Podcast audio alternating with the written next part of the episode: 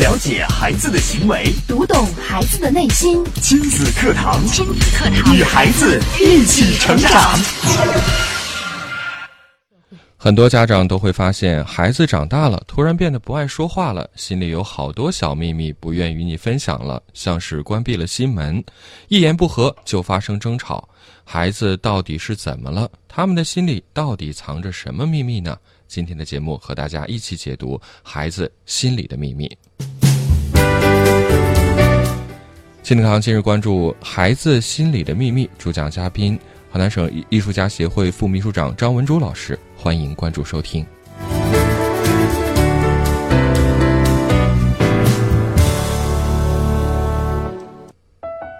我是主持人袁明阳，来有请张老师。张老师您好，大家好，明阳好。嗯，今天要跟大家讲的是孩子心理的秘密，相信很多家长也非常好奇，很想知道。对，呃，孩子心里的秘密呢，我。非常强烈的，今天想上这期节目讲这个话题。怎么说呢？那是因为我们嗯刚刚从那个草原回来，哎，这一批孩子哈，嗯，家长真的是赚到了。啊，怎么说呢？因为我们这批精简的人员，然后呢，孩子们整个的比去年要少一倍。那么我们就更有心思去花在每一个孩子身上，嗯，甚至是我们是逐一的聊天，逐一的谈心，哎，嗯，那么在跟孩子谈的这个过程中啊，还有我们相处的这七天，我发现了孩子是每一个孩子心里的秘密，嗯，那么我们在这里不说哪一个孩子，嗯，也不太说他到底他的秘密有。嗯，多么深的，我们去挖掘。但是呢，我要告诉大家的是，我们孩子里的那那个内心呢，他们藏着的秘密，其实我们家长可能一辈子都不可能知道。就是你不想去了解，你不去了解的话，可能你一辈子都不知道，到底你的孩子在当下，在那个时间点，他到底是在想些什么，又有呃，又因为这些想法做出什么行为，可能这是我们永远无法了解的。嗯。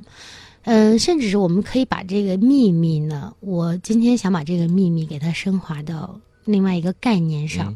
这个概念呢，就是儿童的心理问题。儿童的心理问题。嗯，那么其实这些孩子所谓的秘密呀，嗯，我们的观察也好，嗯，我们的谈话发现也好，嗯，其实发现了这些孩子多多少少都会有那么一点点的心理问题。孩子有心理问题，嗯，这应该是大事啊。对，心理问题呢，表现在哪儿呢？表现在三点。那么，首先第一点呢，是情绪的表现。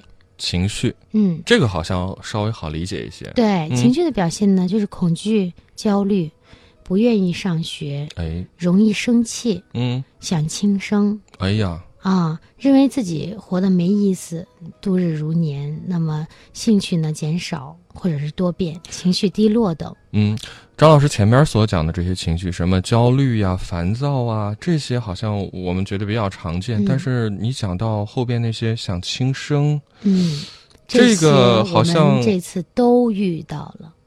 这个好像家长会觉得你小孩子家懂什么呀？嗯。就是呃，就算是我觉得有些家长发现可能孩子会讲这些的时候，我觉得家长的第一反应就是你小小孩儿你想什么呢？想是吧？就就觉得不屑一顾的感觉。而且家长的反应呢，其实会对孩子造成更大的伤害。嗯，这次我们就遇到了，就刚才明阳说的这个问题。哎，那么其实前边的这这第一点里边包含的这些，我们都遇到了。嗯，比如说恐惧，那有的孩子呢。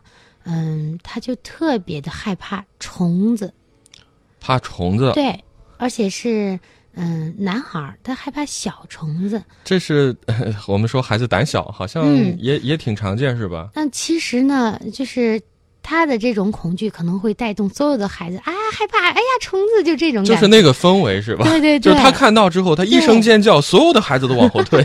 对。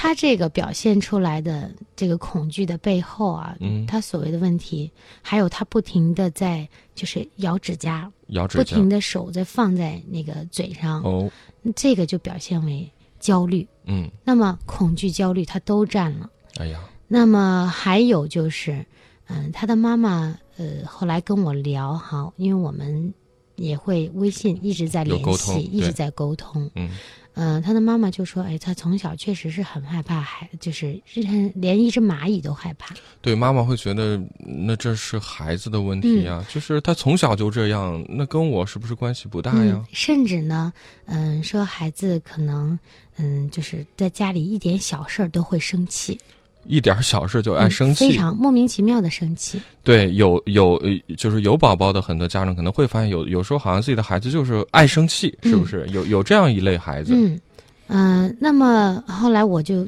跟这个家长说哈，首先呢，他的恐惧和他的焦虑，嗯，都是来自于没有安全感。没有安全感。嗯，他的没有安全感是因为，嗯，小的时候妈妈有可能短时间的分离了，跟他分离，嗯。他一下找不到爱了，不知道该把这个安全感寄托在哪儿，嗯。然后他会找一个方式去寄托，比如说，他会看到虫子，他害怕，一害怕妈妈就赶紧抱着他呀。嗯。那么从小到大养成了这个习惯以后，他就觉得我的这个爱可以这样表达，哦，而我想要爱的方式是这样的。就是我只要表现恐惧，妈妈就会爱我。对，那么可能到了大了，这个已经形成一种习惯，他已经不是为了要爱，而是看见了虫子他就害怕。就是一种条件反射了。对，嗯，甚至呢，我们在训练营，他看到这个孩子看到虫子以后，使劲的搂着我，然后我就我就嗯搂着他拍拍他，我觉得这个孩子已经不小了，几岁？嗯，马上快十一岁了，哇，快十一岁的孩子 站，在那儿应该嗯就是基本上跟明阳都差不多高了。现在男孩长得快啊、是是是哎。呀，钻到我怀里。可是这个会让人觉得，就是外人会觉得有点不可思议，是吗？嗯。那么大高个的一个男孩子，马上都要进入青春期了，见一个虫子还那么害怕，呃，抱着老师，嗯，而且呢，你看哈，就是我我这样啊，我今天把这些孩子都集为一体，嗯。讲这一个孩子嗯啊，这么一个孩子可能包含了这所有孩子的问题。嗯，我只讲这一个虚拟人物啊好，嗯、那么这个呃，这个孩子他呢，嗯，在吃饭的时候。只吃第一顿饭，只吃肉菜，哦，因为我们每一顿饭就是很丰盛的，荤素搭配对，荤荤素搭配。那么有一道菜叫宫爆鸡丁，我们都知道，对。结果这个孩子呢，不停的只吃肉粒，那个连宫爆鸡丁里边的黄瓜、黄瓜呀，还有西胡萝红卜呀柿那个哎，对，花胡萝卜生啊，都这都不吃。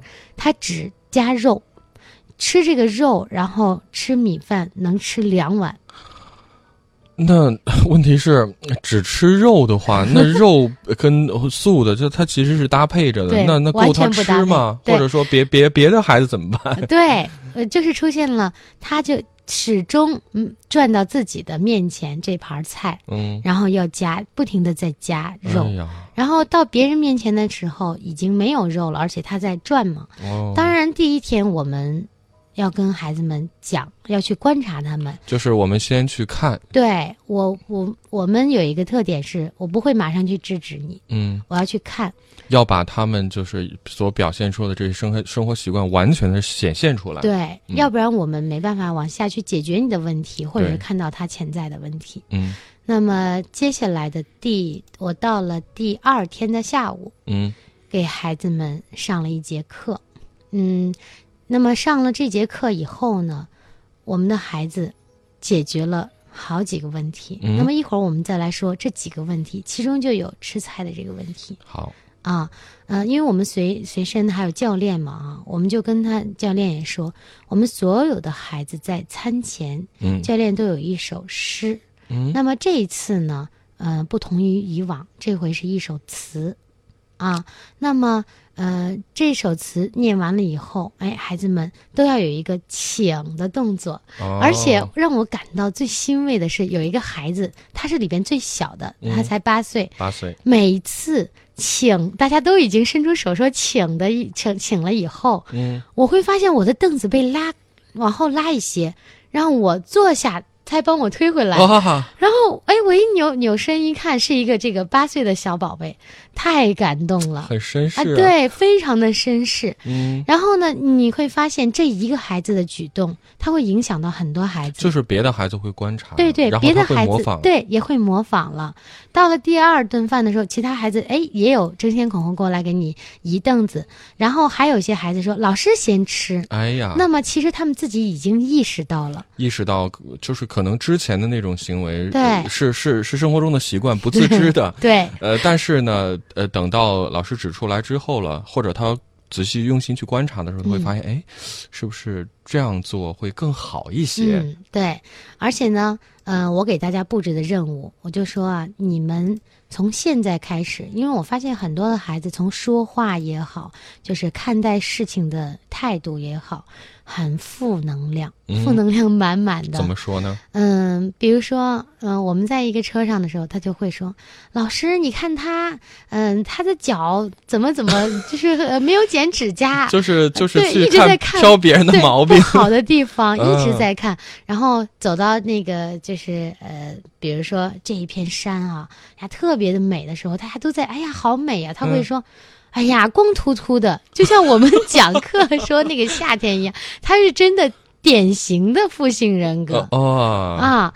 然后我再跟大家讲，我说孩子们，我希望你们现在，我给你们布置一个任务啊，嗯，能从明天开始看到每一件事情的好的一部分好的，部分，然后呢，看到每一个人身上的优点。嗯，你需要告诉我每个人身上有什么优点哦，啊。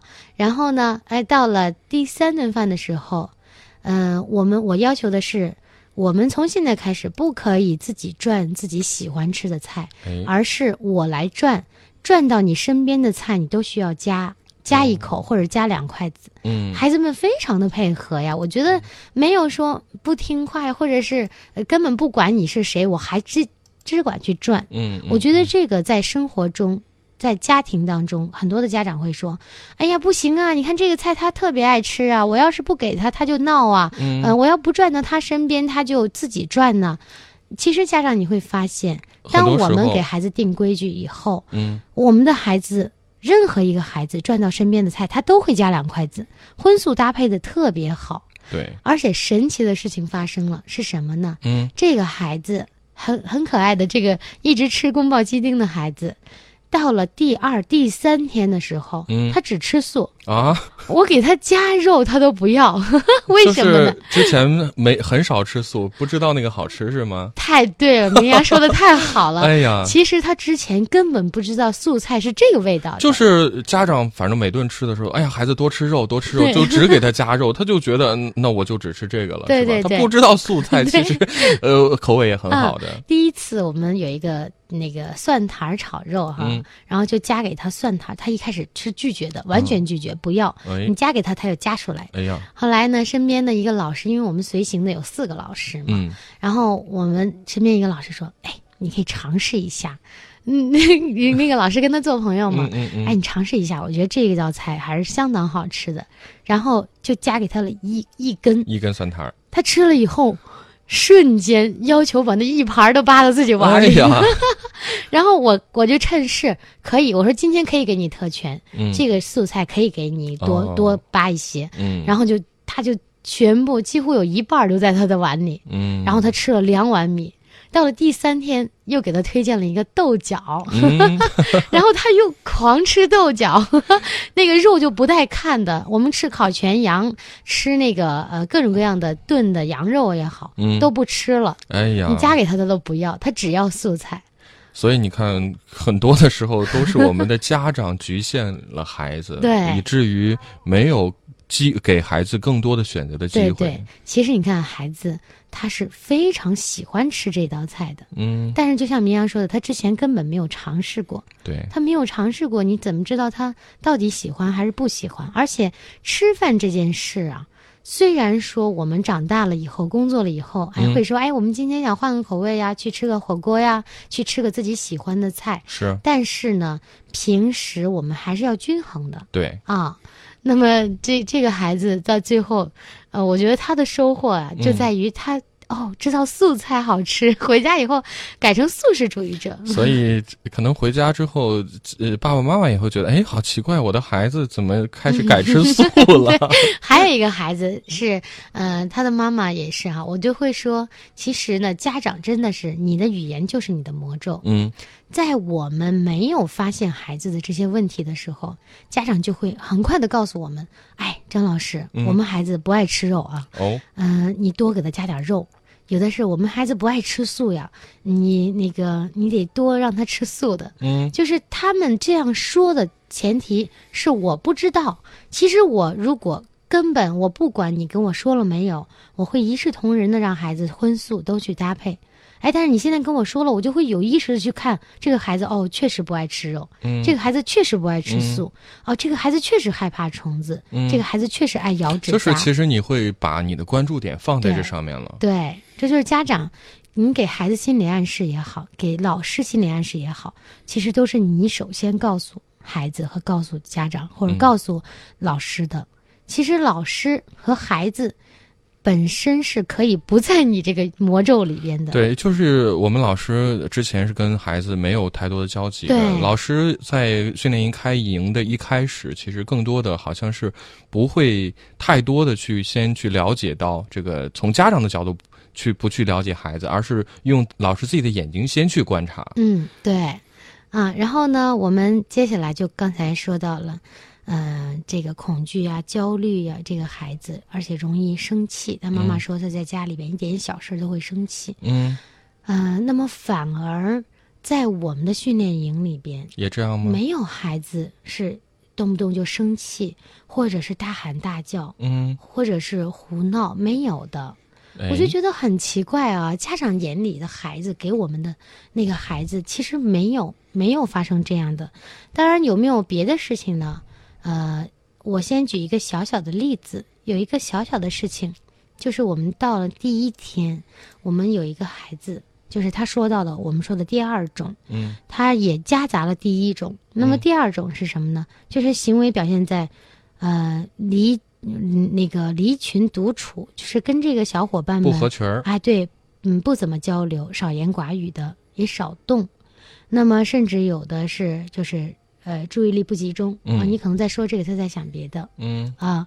那么像这一个孩子有没有啊？我们也碰到了，有非常的鲜明。我们这八个孩子 各有千秋啊，啊。那么这个孩子呢，一开始不愿意怎么说话，也不愿意沟通。嗯然后呢，但是在车上呢，我们就慢慢慢慢就开始互动了。嗯互动的时候呢，我们先不强求，我们只是让每一个孩子啊，你来介绍自己，呃，大家还有我们的一些游戏哈，嗯嗯。就是让互动，嗯，互动的游戏，就是你说什么，我们大家来接什么。呃，一开始他很不好意思的，就是上去也是被我们大家给推上去推上去，然后、嗯。呃说呢也不好意思说，不过没没没关系，我们的教练也好，老师也好，没有的哎，嗯。没有就是去逼着孩子嗯去做什么，然后说没关系，那好，那我们下一个。嗯但是到了晚上的时候呢，我们有一个互动游戏，叫做负能量大礼包，呃，负能量大礼包怎么讲？也就是什么呢？嗯呃，也叫负惩罚，就是我们会有一个正能量的游戏，哦，很好玩的游戏。然后呢，这个游戏结束了以后，也就是我们的训练结束了以后，呃，没有完成这个训练的小朋友就需要做一个负奖励大礼包。哦，那么它需要内容做，是什么呢？那么其中有一个就是你要跳起来说我是青蛙，然后这手啊脚啊一起的，然后我是青蛙，然后其他人呱呱要给他配音的。哎呀，啊，然后这个其他的孩子都觉得很嗨呀，哎呀，真有意思，这个这个惩罚，。对对，一原来我们接受的惩罚可能就觉得，哎呀，很痛苦啊。嗯嗯然后这个惩罚叫做负能量，就是叫做负惩罚游戏大礼包。嗯 然后他们会觉得很好玩，其他孩子都纷纷的在做。你不让他做，你他完成了他也要做。就是别人会跟着一块儿做，他觉得这是个游戏。对，甚至还有替别人做的。啊，那么到了这个孩子呢，这个孩子就是沉默不语，站在那儿。老师说：“好，你开始做吧。”嗯，一直的开导，将近有五分钟，这个孩子都不愿意做。哎呀，后来呢，教练说：“没关系，那你就坐下吧，我们换人。”到了第二天的中午，嗯。我们同样又用了这个嗯其中的一个这个呃负能量大礼包的惩罚啊，那么这个孩子很自然的融入了我们的群体，很快的做出来，而且做的很嗨啊！啊，我就觉得其实孩子没有没有说他不想打开心嗯心扉，只是我们没有找到合适的方法，或者说我们缺乏了耐心。对，嗯，他的家长说呢，这个孩子好像有一扇窗把自己隔离在后边，嗯，从来不跟家长怎么交流，嗯，也是就是莫名其妙的就会发火。啊，那但是这个孩子呢，跟我们在一起，他突破了很多。首先呢，突破了什么呢？就是我们的第一次这个去做这些嗯可笑的动作也好，嗯跟集体融在一起。嗯然后到了第二、第三，经过这七天，跟小伙伴们关系很好的，嗯还互加了微信。现在的孩子都很洋气啊，是是是懂得很多，都互加了微信。对，啊、而且跟我们也很聊得来，都愿意跟我们说。那在第三天的时候呢，我们就去了，就当地的叫草原嘉年华嗯啊，很开心的一个地方。其中有一个项目叫滑草。啊，那么滑草呢，我们知道是从很高的地方滑下去，对，那其他的孩子都不害怕。会有一些胆小的是吗？对，有两个孩子是在考虑、考虑、再考虑，甚至有一个孩子是，就是他，因为他这个滑草哈，它设计的很有意思，它只有一个上的路，没有下的路。你想下，你只有滑草只能滑下去了。对，所以这个有一个孩子居然在找那个下去的路，在问我张老师从哪儿能下去啊、嗯，我我一看我就知道他肯定是有点退害缩了怕啊。对，我说没关系，我说张老师一会儿陪你一起做，或者给你找咱们团里边比你年龄大的孩子，嗯，带着你，大家一起，因为是可以两个人一一块儿，对然后你可以嗯就是搂在一起也好，怎么样也好，嗯啊、而且呢，那一天其实它那个下雨了，它那个滑草的速度其实是很慢的，哦，不是下雨了就会更快，而是下雨了它会产生一些，摩擦它下边会有沙子，嗯嗯，嗯会有，摩擦，嗯很慢。嗯然后我说，嗯，没关系，一会儿张老师跟你下去。他就在考虑呀，在找路呀，不停的在找路。嗯一直到了最后，大家都一个一个的下去了。嗯嗯，其中还有一个孩子也有点就是迟疑，而且这个两个迟疑的都是男孩儿。啊，还有一个也有点迟疑，就是我们所说的这个孩子属于什么呢？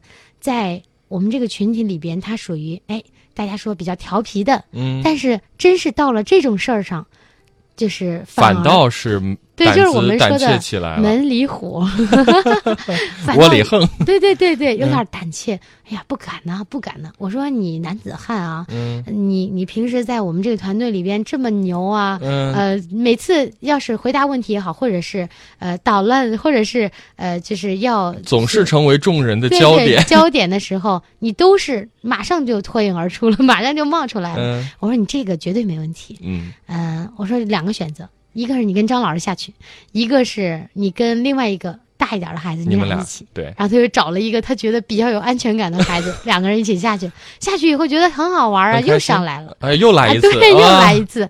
那么最后我说那个一直不敢下去的孩子呢，呃，就是这个又上来的这个也有点害怕的那个孩子，最后他们两个是一起滑下去的。哇，啊，嗯，就是在大家的感染下啊，那个孩子他也成功的突破，觉得哎，还挺好玩的呀，觉得嗯不错呀，我突破自己了。所以你看，这个呃，换一个环境之后，当这个孩子不在之前他熟悉的那个家庭环境和模式当中嗯之后，他会有一些我们平时发现不到的一些地方。这就像游泳哈，我女儿最近在游泳，嗯学游泳，她的就是有有好多的小队员哈，嗯嗯，都是在学游泳。我们会发现，游泳的时候，教练是不让家长去到他们的面前的哦，啊、因为有一个环节是跳水，嗯可嗯，能所有的孩子都会害怕害怕，啊。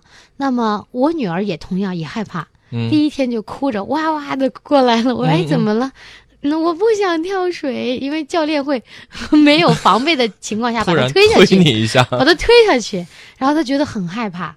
后来我就我就跟他，我们两个有正确的解决方式。嗯然后我就说行，我说那你这样吧，你跟妈妈一起，因为我本身我会游泳，嗯我就跟他讲，我说那咱俩就在这儿潜水区玩一会儿。嗯，玩了一会儿以后，我说那你给我做做你已经学会的动作吧。他就很开心的做，做着做着，嗯，我说这样吧，我们现在开始玩一个游戏，这个嗯游戏叫做，我说我把你举起来，举得高高的，然后，呃，我还始终拖着你，然后把你放到水里，但是你的头还是露在外边的。嗯然后我再一步一步的，再再引引引引导他啊。嗯嗯，我第一次给他做这个，他觉得哎挺好玩的。你看妈妈举我举举起来，在水里边举起来，然后放下来，哎，我始终没有淹水。是然后做了有三四次的时候，我跟他说：“我说下面我们再做一个更好玩的，就是 就是我现在我还是我还是不放手，嗯但是我需要把你就是你的头可能会入水了，哦你自己闷气啊。嗯他说好，然后我就又做了四次这个闷气，每次把它抛起来以后，我抓住它，嗯然后把它。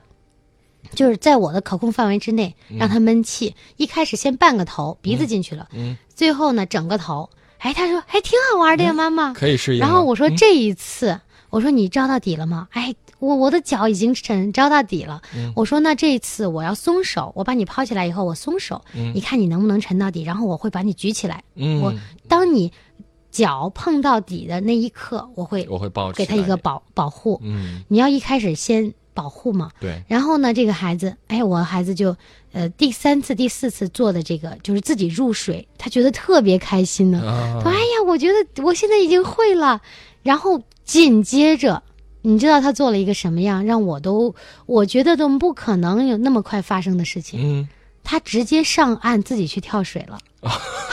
就是其实呃，你会觉得好像还没到时候，是不是还要再过渡一下？对对。对但是他自己很主动的去了，其实我考虑的是第二天让他跳水，我只是今天给他预热但是我没想到孩子其实很快他就克服了恐惧，因为找到了这种我先问他，我说你害怕的是什么？嗯，我说你是不是害他怕第一呛呛水？是吧？嗯。第二，嗯，根本不知道底在哪儿。哦，让我们也是心里没底儿，心里没底儿，就是这个意思。对对对，然后他既招到底了，第二呢，他又掌握了怎么闷气的方法。第三次，他居然自己跳，跳下来觉得很开心。但是一开始他是跳下来让我扶着他的，嗯嗯，他跳下来的那一刻我会抱着他。嗯嗯，然后到了呃最后的那几次，完全没有我的什么事儿了，人家自己跳跳下来游过来。哎呀，到了第二次第二天游泳的时候，嗯，因为一开始还有一个小的前提，我的孩子说：“妈妈，你跟我跟教练说，以后我不跳水了。”然后我就跟教练说：“嗯我说这样，我说我们先不跳水了。”我就当着孩子的面跟教练说：“嗯、我说他可能有有些呃不适应，让他再适应适应。嗯嗯嗯教练说：“行啊，我们以后不跳水了，孩子。”结果到了第二天，教练还本来说让他适应一下，不让他跳水，结果他自己通就跳进去了。教练说：“哎，今天怎么进步这么大？” 给他很大的表扬，然后他会觉得哎很有意思。嗯，所有的孩子，嗯，遇到这种恐惧的事情也好，遇到他无法解决的时候，家长永远你要给他做后盾，然后帮他解决，而不是去跟他一起去吵他，或者跟他一起去指责呀，呃、害怕这个问题，然后解决不了这个问题。是我其实发现，刚刚张老师不管是讲从这个少年式训练营当中跟孩子的相处，还是跟自己女儿这个跳水的这个事情啊，嗯。其实呃，我们发现其实我、呃张老师他会特别去呃感考虑到孩子当下的他的这个想法感受，到底他是因为什么，先去了解这个原因。是呃，所以呢，等到孩子愿意敞开心扉告诉你的时候，你就会了解哦，原来，呃，可能用我们成人的思想思维，我想象不到的事情，其实在孩子那里，可能他害怕的就是那个点，对他担忧的可能就是那个点。我们如果能够从这个点出发去帮助孩子的话，呃，其实这些问题都不成为问题了。嗯嗯，那么呃，我们接下来要讲的这个就是刚才米阳说的，嗯，敞开心扉，站在孩子的角度上去想问题。嗯下面我要说的这个是一个比较大的一个问题了，就是轻生。啊，是这个刚节目一开始我们提到，我们会觉得不可思议。对，因为我这次接触到的孩子呢，年龄段不同，那么其中有有孩子是年龄相对要比其他孩子大一些，大一些的，啊。十来岁、那么十几岁对？十几岁，嗯就初中毕业了。嗯那么今年呢，嗯、我们知道今年是呃中招考试，就是他就是要考高高中的考高中一个一个日子。嗯那么他考完了以后，其实是怀着忐忑的心情嗯来的。那么可能他的他的心里边，嗯，一开始家长不明白他为什么会有一系列的举动。嗯那么我们接下来说他一系列的举动都有哪些？做了什么呢？我甚至跟孩子谈谈心啊，聊天儿啊，呃，平时也在跟聊跟他聊。那么其他时间我可能会聊到，甚至我们有有两天聊到凌晨一点到两点。哇嗯，就是在聊，因为孩子主动找我哦，啊，老师，我想找你聊。其实我如果他不主动找我，我会找他的。也会去对，，但是你能看到孩子他愿意主动找你，这就是一个非常好的一个开始。嗯其实这个孩子不管他一开始主动找我的目的是什么，嗯、但是他有这个能力，他知道与人主动去沟通、对，去交流。我觉得这个家长应该非常珍惜孩子这一点，很欣慰的一对点。嗯因为我觉得，嗯，很多家长都会说，你看我的孩子这个不行，那个不行。但是呢，你会发现他某一个亮点其实就是他的优势，可能够他以后一辈子都都可以受用的一个点。对，嗯，那么这个孩子呢，其实，在之前他妈妈给我沟通了，他是觉得自己的年龄可能比别的孩子要大一些，嗯不愿意加入到这个群体的。嗯然后甚至呢，哎，第一天是想回家的哦啊，他在给他妈妈发，我想回去，我想回去。那么到了第二天的晚上，孩子来找我谈，嗯，我们两个就谈谈这个，谈谈那个，谈了很多的事情。嗯那么，嗯，后来孩子到该结束的时候，该要走的时候，跟我说：“老师，我有一件事情特别不好意思，想跟你说一下。嗯我说：“你说吧。嗯其实我已经知道他要说什么了。嗯他说：“其实我一开始来是想跟你说，我想，我想回去，不想在这个团队。但是我现在跟你聊了天以后，我我觉得我我决定不想走了。哦，就是本来找张老师是想说我要离开的，对。可是没想到聊了之后聊得很开心，决定要留下来了。对，而且呢，嗯。我会给他一些任务，给他一些方法，嗯，然后孩子也会觉得，哎，很被这个集体融入。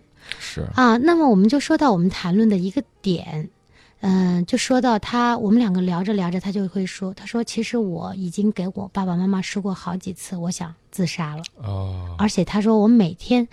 呃，就是压力大到我每天都在想，我以什么样的方式去自杀会不痛苦？哎呀，然后其实他在给我说的这个时候，我觉得心里边会很心疼这个孩子的。对呀，但是呢，孩子跟我说，他的父母的反应不是这样的。父母母的反应是？啊，你要自杀，你去吧，你去呀，你去呀。我们就会看到很多的电视剧哈，就是家长有很多的人，如果你不是谈判专家的话，很多要轻生的人，你可能一句话能导致他跳下来，也可能一句话能导致他回去。我们不是说这个家长不爱孩子，而是呃他的方法不对，对，他会觉得你这什么呀，都是逗对对，就像刚才明？阳说的，啊哎，你小孩儿，你想什么呢？就懂什么呀你去吧觉。，对你看看看看你有那个胆儿没有？对对对，其嗯实这个这种就是去激将孩子，其实非常的不好啊啊。你这个时候，其实你需要站在孩子的角度上想了，他为什么每天都在想这件事，嗯而不是你说啊，你你你去吧，你去吧，啊，你得想清楚他为什么每天都在想。后来我们两个就在聊哈，嗯，孩子就说，其实是因为，也是因为，就是老师有的时候会说一些让孩子接受不了的，当然也可能不是说这个孩子，说别的孩子但，是他比较敏让孩子对这个老师产生了反感。啊啊，有的老师呢是这样，嗯、虽然说专业很好，教课教的很好，但是他毕竟不是教育专家教育，教育他只是教教育教教授知识的专家，而不是教育专家。嗯。那么他教育专家，他要了解孩子的内心，但有些老师他不了解，他就给孩子，呃，说一些，就像刚才我们说的，像家长一样去激将，嗯激将法。去激孩子，他觉得有的孩子是受用的，但是有些孩子可能就被打击的从此一蹶不振了。对，这就是我们之前所讲的，这个顺境成才的几率会比较大，嗯逆境不是不能成才，但是几率相当之低，所以我们千万不要去迷信什么 激将法，激将法用的好了还行，对可是大部分情况下它是失败的。每个孩子不一样，嗯所以我们不能用同样的方法是去对每一个孩子对啊。那么这个孩子呢，可能就对老师产生了厌烦，厌烦了以后呢，他就说了：“我要是讨厌哪个老师说的话或者是态度，嗯，我就压根儿不想听他讲什么这个也很常见。啊。对”对很多孩子都跟我说过这个话，就是因为我不喜欢这个老师，所以这门课也学不好。，对这门课压根儿就不学了。哎呀，不学了以后呢，你会发现这个孩子非常优秀，他的英语几乎是考满分的，嗯，然后他的呃就是擅长的那几门都在满分。对，那么就唯独是这两门，他就觉得我压根儿不想学，啊然后就导致了什么呢？初二开始我不想学这两门，但是我还要完成作业呀，嗯怎么办啊？那我就抄吧，哦，抄作业。后来怎么办呢？抄作业，我们知道啊，其实孩子非常的明白是怎么回事儿。嗯，后来孩子就跟我说：“老师，其实我从抄作业的那一刻，我就知道，哎呀，抄作业这个感觉太好了。嗯我以后我能抄，我干嘛还要写呢？嗯，哎，我几分钟就能完成的事情，我干嘛还要花几个小时去完成这个事情呢？”然后他就跟我说：“他说老师，我抄了几次，我就知道。”我我我以后不想写作业了，我可能以后都会抄作业了。哦，所以他自己都觉得，其实他也很内疚，然后他也会觉得，哎呀，怎么办？我第一课不想听了，我又差点抄作业了，那我这一年的知识可能都补不回来。嗯，到了初三的时候，他有些想，他真的是想补，而且非常想学，但是呢，就是他说的，他已经觉得补不回来了回不了头了啊。嗯那这个时候呢，他就压力非常的大，而且他们班就是他的家长让他上的是当地的贵族学校。哇，那我们就知道，这个而且上的这个贵族学校，通过我的了解，是当地特别有名的，而且不是我们普通意义上的贵族学校。嗯，第一校舍装的跟那个皇家宫殿一样，硬件很好，硬件也很好。第二，他们的软件也非常的好，老师的师资力量很好，嗯每年的升学率都相当的高。嗯。但是呢，他们的老师到最后那两个月，针对孩子是怎么上课的呢？嗯。他会就是针对学习好的孩子，比如说明阳，我们俩坐在这儿，嗯。好，我擅长的是音乐，对吗？嗯。那么明阳一点都不懂，嗯，那老师呢，干脆就放弃你，不你不懂是吧？我给他讲更难的音乐方面的，我为了让他更提高分数。哦，你其他的人我不管你了，你爱听不听，你听不懂你就听不懂了。然后这个孩子他说，我坐在教室里的那一刻，其实我是非常想学，但是我一听老师讲的那些题，我压根儿都不知道，你让我怎么考，怎么学。这心理压力会更大。然后他们班很多孩子就没办法去学校，后来就停课在家了。哦，老师的目的也是，哎，你们干脆就别来了知难而退吧你啊！。对对对，嗯，然后这个孩子没有办法，就只有到外边去上补习班。就是哦，我大概能了解、能明白，之所以说升学率高，就是最后参加考试的少嘛。对呀、所以只要能参加考试的，其实那应该都很牛啊学习比较优秀的了。对嗯，那也是万里挑一啊，对吧？哎呀，所以我听了孩子内心的想法，我觉得，嗯，真的是这样。你找到孩子之所以会有轻生念头的原因症结所在了。你如果真的把这件事情原原本本的直接告诉父母，说是孩子直接告诉父母，我相信孩子的父母一定会大发雷霆，或者是不愿意听孩子说这个，嗯会很着急。嗯那但是呢，没有告诉家长，家长也不知道原因，嗯而且家长会觉得，你看孩子特别依赖外边那个补习班。嗯然后后来我就找找到他为什么依赖呢？是因为他在学校根本找不到依赖。哦没有人让他更能把知识整个巩固下来，更学得更好。嗯他只有去找到补习班的老师，然后再补。但是这个时候他自己就说了，他说我我也会发现我之前的那些东西没有补上来，我现在学我也学不会了太难了。啊。嗯然后他就产生了很多的焦虑，嗯，很多的焦虑，然后就是臆想，就在想我怎么轻生。哎呀。那经过这次的训练营，跟张老师敞开心扉之后，就是张老师能帮到这个孩子什么？就是最终又产生了什么这后结果呢？这次我觉得，第一呢，孩子有收获；第二，家长也非常的，呃，能够体会到就是孩子的心情了，就是最后其实是呃是把这个孩子的想法是转转转达给了家长、是吧？后来我再跟大家慢慢说啊。嗯后来呢，这个孩子我们两个就聊呀聊啊，聊到最后，他就跟我说轻生。我跟他说，我说那你为什么就是有这个想法呢？当然，我跟他说的时候，我不能一本正经的跟孩子去聊，这样孩子也会觉得，哎呀。不想跟你说，你看你那个样儿，还是跟老师一样不 真诚，这不是朋友可以聊后来我们两个就是朋友了，我就觉得，嗯、虽然我比这个孩子大很多哈，嗯可能都可以叫阿姨了，但是我觉得我们两个就可以是姐妹，嗯嗯嗯，完全没有呃障碍的。然后我们两个，我就跟他聊了以后，他就说，嗯、我说你为什么会去想，一直想这个轻生啊？嗯很多种方法。然后我说，其实张老师原来也有过这种，就是呃过程哈，哦会有觉得哎呀，上学的时候很没劲啊啊，很很焦虑啊，或者是都有这个过程。嗯，因为高中我那时候上高中的时候，我当时讲过有一期节目，嗯就是说上高中的时候也很累，因为我考的咱们也是省重点啊，嗯嗯而且我在班里学习也还是很不错的，中上等。嗯，但是那个那个压力会让人真的受不了的。对，会有一些想法。我说我也有过呀，我甚至有过在那个就是该上学了，我有过一次。今天下午真的不想去了，我就在街上逛，哦，逛到哎，跟那个逛到第一节课下课了，我才去。哎呀，嗯，那么我说我就把这些事情都讲给孩子，孩子觉得哎，其实每一个人都是人呐，都有这个过程。啊，我不可能说我任何人都没有压力，他一路找到了，顺顺当当就他过来。找到了认同感，嗯，嗯。然后他就说：“其实我为什么要轻生呢？我觉得最大的问题是我我害怕丢我父母的人。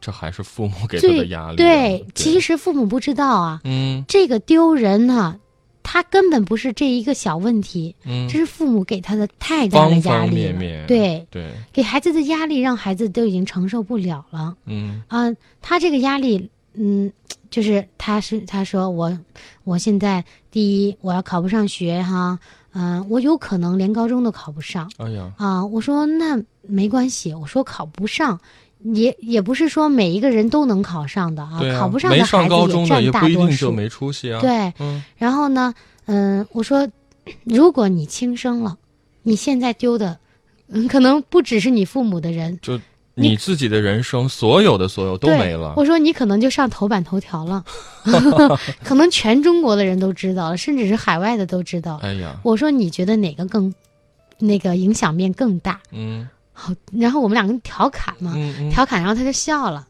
笑了以后呢，嗯，我就跟他讲了很多，呃，就是关于这个 问题化解的方式，然后我们两个又聊了聊，聊了以后，当这个孩子凌晨回到他的房间以后，嗯。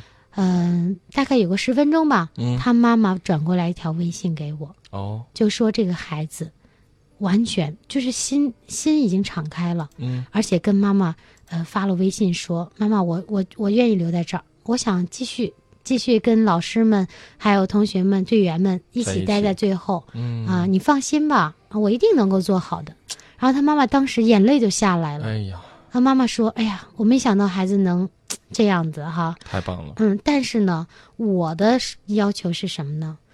如果一旦孩子有所改变，当他回到你家庭的那个环境里边。希，望这个家庭也要有变化，，对，否否则他肯定是又回到过去那个环境里了呀，你想，嗯。就当我们回来的那一天的当天中午，孩子呢，嗯、其实是给给家长都写的有信，嗯。特别是这个这个孩子给家长写了很长很长的信，嗯。写了好几页纸，嗯。还很用心的叠叠成了，嗯、叠成了一个那个心形的形状，哦嗯特别的用心。嗯然后呢，在这个中午的时候，给自己的妈妈打电话，就说我几点回去啊？那个你不用接我，呃，那个你告诉我，我大概我的这个呃嗯那个回去的这个时间是几点？嗯因为嗯他跟我们不是一个地方，哦他的票是妈妈买的。哦，然后呢，哎，没有说两句，好像这个里边的，就是妈妈跟这个孩子可能又出现了沟通上的一些习惯性的问题。哦，然后呢，就电话就挂了，挂了以后，这个孩子就哭了。哎呀，其实呢，我们可能问题分两面想，我们看到孩子哭了，觉得哎呀，孩子很委屈，嗯也可能我们孩子的妈妈也会觉得，哎，这孩子怎么还这样啊？嗯呃，怎么还不会跟我交流啊？嗯这个我们就要注意了。我们的孩子，他毕竟是孩子，我们的家长，你要先注意你的说话方式和交流方式。那么这个家长呢，就属于，呃，喜欢替孩子去想。比如我们两个现在交流，明阳，嗯、明阳，你接下来一会儿是那个嗯上了节目，下了节目以后，你是不是就要去吃饭了？你吃包子啊？然后你会还没有等你说，没有等你回答，然后他已经把话给你说出来过了。就是爱控制啊孩子，而且很很着急啊，必须要赶紧把这个话。哦，行了，我知道了。呃，那个呃，我我我给你发，我知道了，我知道了。啊，你不用说了，对然后孩子说：“你知道我想说什么呢，妈妈？你就你就说你知道了。”是就是孩子也很着急啊，嗯这样急来急去的，其实最后的结果是没有达到目的对，啊。但是呢，我也会跟孩子说：“我说你既然我们待了这七天了，你也跟张老师上了很多课，跟陆岩老师上了很多的课，那么我们也聊了很多。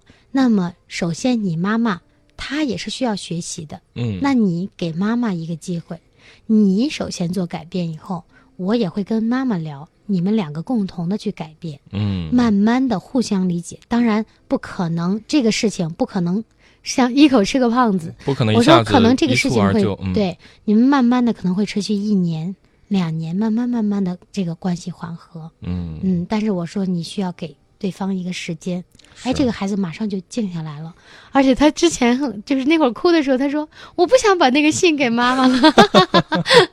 嗯，我说其实孩子很单纯呐、对对，孩子真的很可爱，但是我们家长。你一定不能觉得啊啊！我这个年龄了，我已经固化了。我反正我就觉得你得按照我的思想去做、嗯啊！我说话就是这样，嗯你不改变就不行。是，所以说这个呃少年艺术训练营也是给了孩子，包括给了我们家长一个可以去反省和去呃思考的一个机会。对，就是当我们真的可以换一个环境，会发现不一样的璀璨的自己，同时也可以发现自己，呃，之前做的有一些不对不足的地方，我们需要去如何去调整。对，嗯，嗯。好，今天节目就是这样，感谢大家的收听，感谢张老师精彩的讲解。明天同一时间，亲子堂和您不见不散。